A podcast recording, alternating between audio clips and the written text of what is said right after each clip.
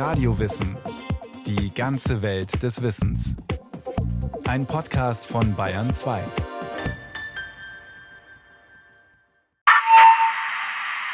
sind spät dran. Wir haben uns schon Sorgen gemacht. Bitte nehmen Sie Platz. Ja, Sie, die Dame dort. Ich habe Sie heimlich rauchen gesehen. Ähm, Entschuldigung, aber bitte, wer spricht da? Hall auf der Stimme habe? Ja, viel zu viel, schon. Aber wer spricht da? Ein Giulare. Ein Giulare? Ein Gaukler, Clown, Komödiant. Ein Schauspieler, Harlekin, Pulcinella, Bänkelsänger, Maler und Hans Wurst. Ein Satiriker, Politiker und Anarchist. Ein Giulare mit Auszeichnung. Der erste Gaukler mit Literaturnobelpreis, 19 Jahre vor Bob Dylan. Dario Fo? Der Literaturnobelpreisträger? Das Ziel ist, das Publikum zu überraschen. Überraschung geglückt. Noch mehr überrascht waren freilich die Experten der Literaturwelt, als Dario Fo 1997 den ehrwürdigen Nobelpreis verliehen bekam.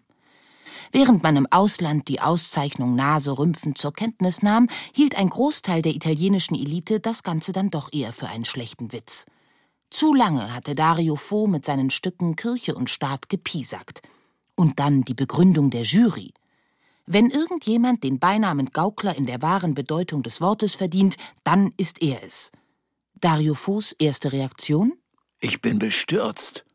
Doch schnell hat sich Dario Fo, der schelmische Tausendsasser, wieder gefasst. Natürlich hat er ihn verdient, den Literaturnobelpreis, und natürlich habe ihn eine ganze Zunft verdient, seine eigene nämlich. Dieser Nobelpreis geht nicht nur an mich, sondern an alle Theaterleute. Das ist das erste Mal, dass ein Autor ausgezeichnet wird, der auch Schauspieler ist. Es ist das erste Mal, dass man nicht nur dem geschriebenen Wort einen Wert zuerkennt, sondern auch dem gesprochenen. Also Applaus, Licht an, Bühne frei und Vorhang auf für. Nun ja, Vorhang und Bühne sind bei Dario Fo so eine Sache. Denn eigentlich ist sein Theater kein Theater im herkömmlichen, im gutbürgerlichen Sinne. Das war meine erste große Lektion. Der Anfang der Erzählung muss sich ereignen wie ein Zufall. Bei Dario Fo beginnt selten ein Stück mit Vorhang auf, Blick auf die Guckkastenbühne und los geht das Spektakel. Nein, meist geht er auf oder besser vor eine Bühne, die genau genommen nicht einmal eine wirkliche Bühne sein muss. Und dann beginnt er. Er redet. Ich erfinde Situationen und Zufälle, um mit dem Publikum zu reden. Zum Beispiel, indem er eine Zuschauerin des heimlichen Rauchens bezichtigt oder dem Tontechniker eine Rückkopplung unterstellt. Alles hat den Zweck, die vierte Wand einzureißen und die übliche Haltung des Publikums aufzuheben. Dieses Bring mich zum Lachen, mal sehen, ob du es schaffst. Also nochmals. Licht an, Bühne frei und Applaus für Dario Fo, den Meister des gesprochenen Wortes.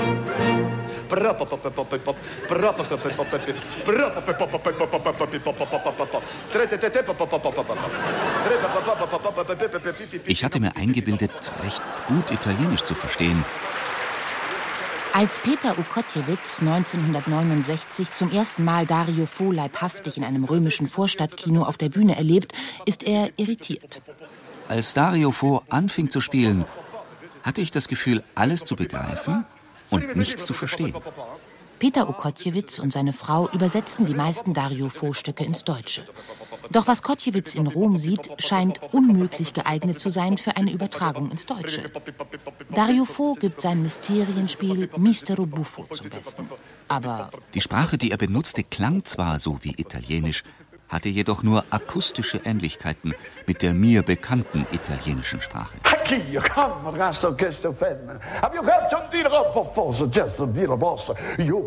Die Wörter plumpsten förmlich in mich hinein, drangen jedoch nicht in die Ohren, sondern in erster Linie durch die Augen, so als ob seine Worte Handbewegungen wären, Schritte, Minenspiel und so weiter. Kurz, alles, was ein Schauspieler auf einer Bühne ebenso tut.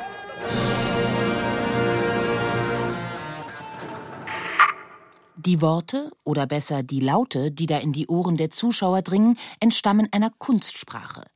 Faux entwickelte aus den vielen Dialekten der Po-Ebene eine Art künstliches Volksitalienisch. Padania nennt er es, und im Laufe der Jahre steigert er den Sprechsalat, bis stellenweise nur noch Laute zu hören sind. Ein Grammelott. Ein Spiel mit sprachlichen Tönen, das höchstens zu zehn Prozent aus wirklichen Wörtern besteht. Schon Molière habe den Grammelott benutzt, um Bauern darzustellen, meint Faux. Aber vor allem hat er den Grammelott in den alten Stücken der Commedia dell'arte entdeckt, in der ureigensten italienischen Komödiantentradition. Im 16. Jahrhundert war der Grammelott eine Komik der Zunge, schreibt Arthur Kutscher. Die Sprache der Gasse und des Marktes, Mundart, Kauderwelsch, ausländische, vielfach unrichtige Worte, Stottern, Rülpsen, Schmatzen, Spucken, Bellen, Wiehern, Heulen, Krähen, Pfeifen. Doch zurück zu Dario Fo. Wie wird man zu einer der schillerndsten Figuren der neuen italienischen Literatur? Von vielen abgöttisch verehrt, von kirchlichen und staatlichen Institutionen lange Zeit mit harten Bandagen bekämpft? Nur durch eine manchmal etwas ungewöhnliche Sprache? Natürlich nicht. Alles, so Faux, hängt von den ersten sieben Jahren eines Menschen ab. Und so blickt er im Alter von 75 Jahren zurück auf seine Kindheit. I miei primi sette anni. Meine ersten sieben Jahre und ein paar dazu. Eh, qualcuno in più. Natürlich schreibt er da keine Biografie im herkömmlichen Sinne. Es sind die ausgeschmückten Erinnerungen, wie aus dem Sohn eines einfachen Bahnhofsvorstehers ein, naja, Giulare mit Auszeichnung wird. Alles hängt davon ab, wo du geboren bist, sagt ein weiser Mann. Was mich betrifft, so hat dieser Weise den Nagel auf den Kopf getroffen. Ich kam zwischen einem Schienenbus und einem Güterzug zur Welt, drei Schritte vom See, in Antelacus, wie es auf einem römischen Meilenstein heißt. Morgens um sieben entschloss ich mich zwischen den Beinen meiner Mutter Ausschau zu halten. Die Hebamme zog mich heraus und hielt mich an den Beinen hoch wie ein Huhn. Dann versetzte sie mir rasch einen kräftigen Schlag auf den Hintern. Ich heulte auf wie eine Alarmsirene.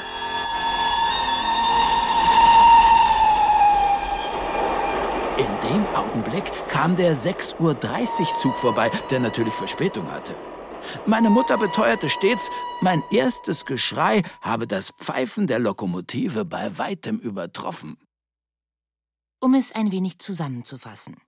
Geboren also wird Dario Fu 1926 in San Giano, ein kleines Dorf am Rande der italienischen Alpen am Lago Maggiore, mit einer kleinen Eisenbahnstation. Seine Mutter Pina, eine Bauerstochter, sein Vater Felice, Bahnhofsvorsteher und Mitglied der Sozialistischen Partei. Während der Mussolini-Diktatur hilft der italienischen Anarchisten bei der Flucht. Hier, in der Grenzregion zwischen Italien und der Schweiz, hier lernt Dario Fo die Kunst des Lebens und die Kunst der Fabulatori. Fabulatori?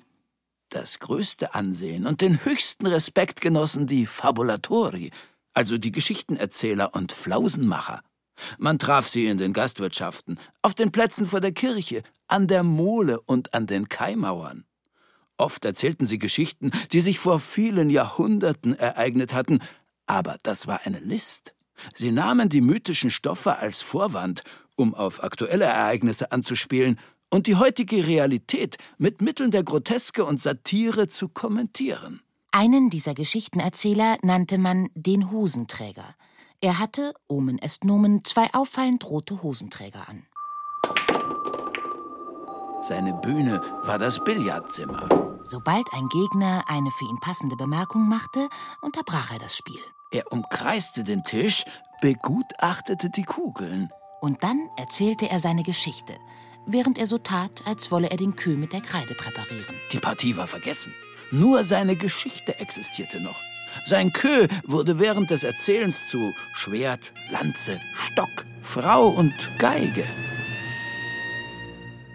Ob der Billardspieler mit den roten Hosenträgern seine Geschichte nur erzählte, um seinen Gegner zu verwirren und das Spiel zu gewinnen, oder ob er es aus purer Lust am Fabulieren tat, bleibt dahingestellt.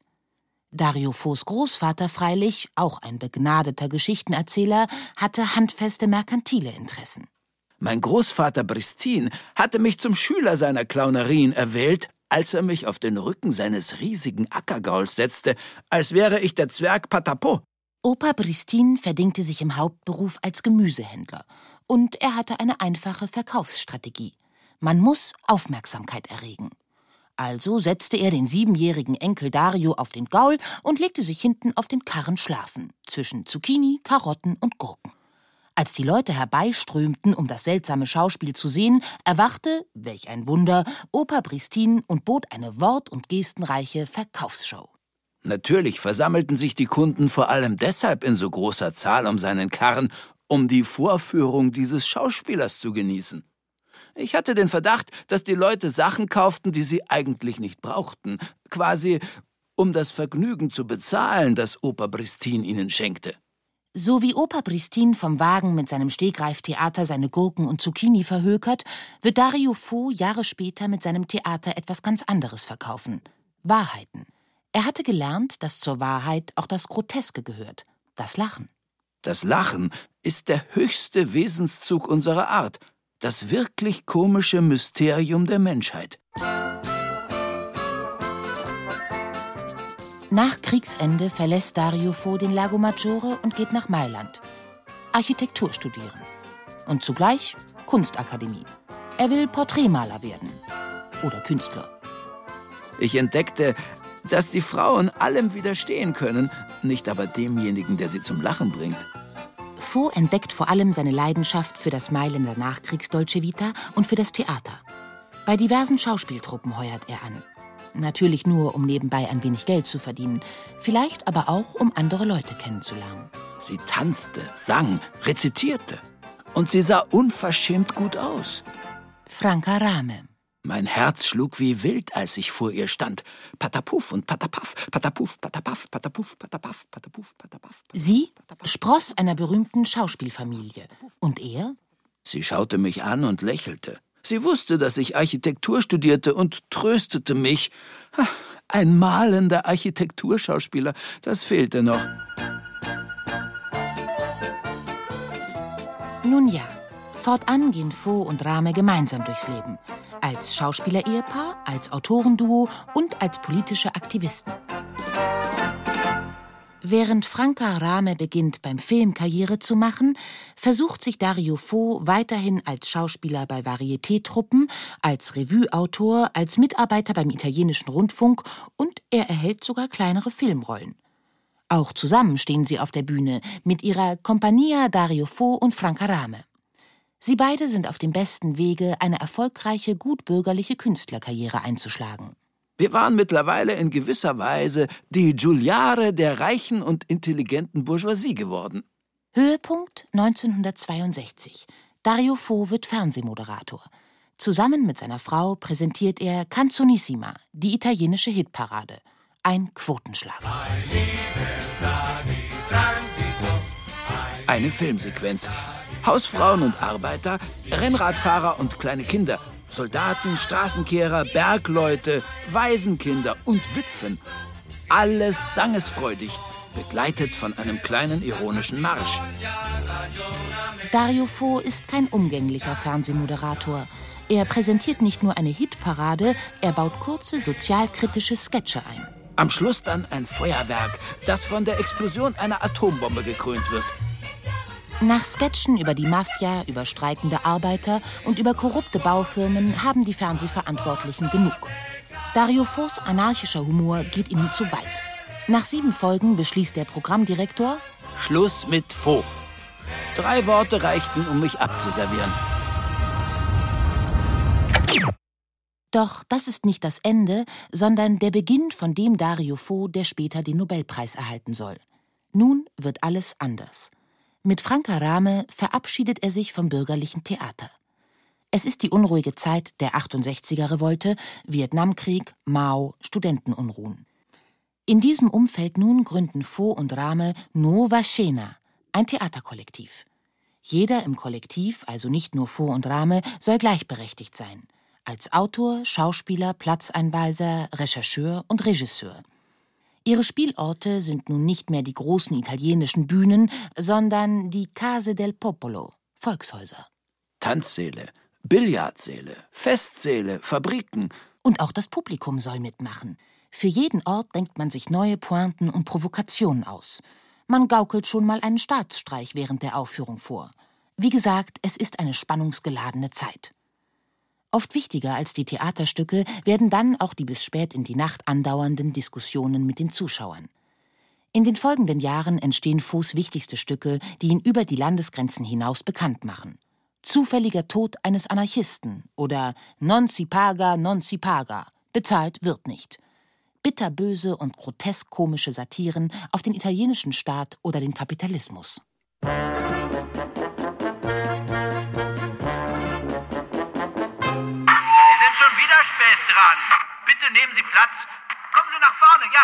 Hier. Hier ist noch Platz. 1969 gelingt Dario Fo das Stück seines Lebens. Eigentlich aus purem Zufall.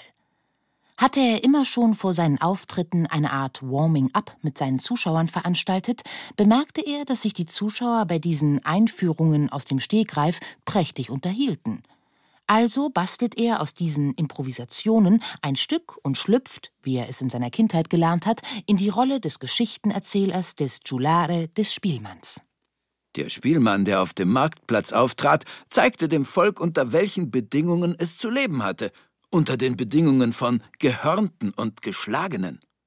Der Spielmann war mithin ein Teil des Volkes im Mittelalter. Das ist auch der Grund dafür, dass so viele Spielleute umgebracht wurden. Man peitschte sie aus, schnitt ihnen die Zunge heraus, von anderen Verschönerungen ganz zu schweigen.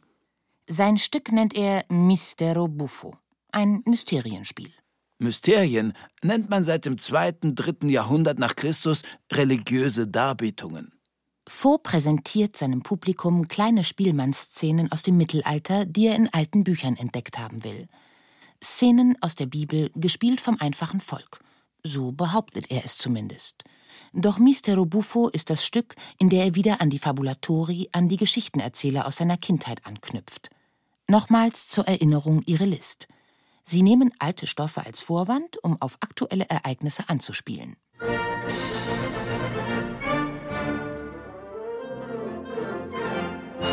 Das Stück wird von einem einzigen Schauspieler ausgeführt, der, wie im Mittelalter, sämtliche Rollen spielt und zwischen den einzelnen Figuren hin und her springt.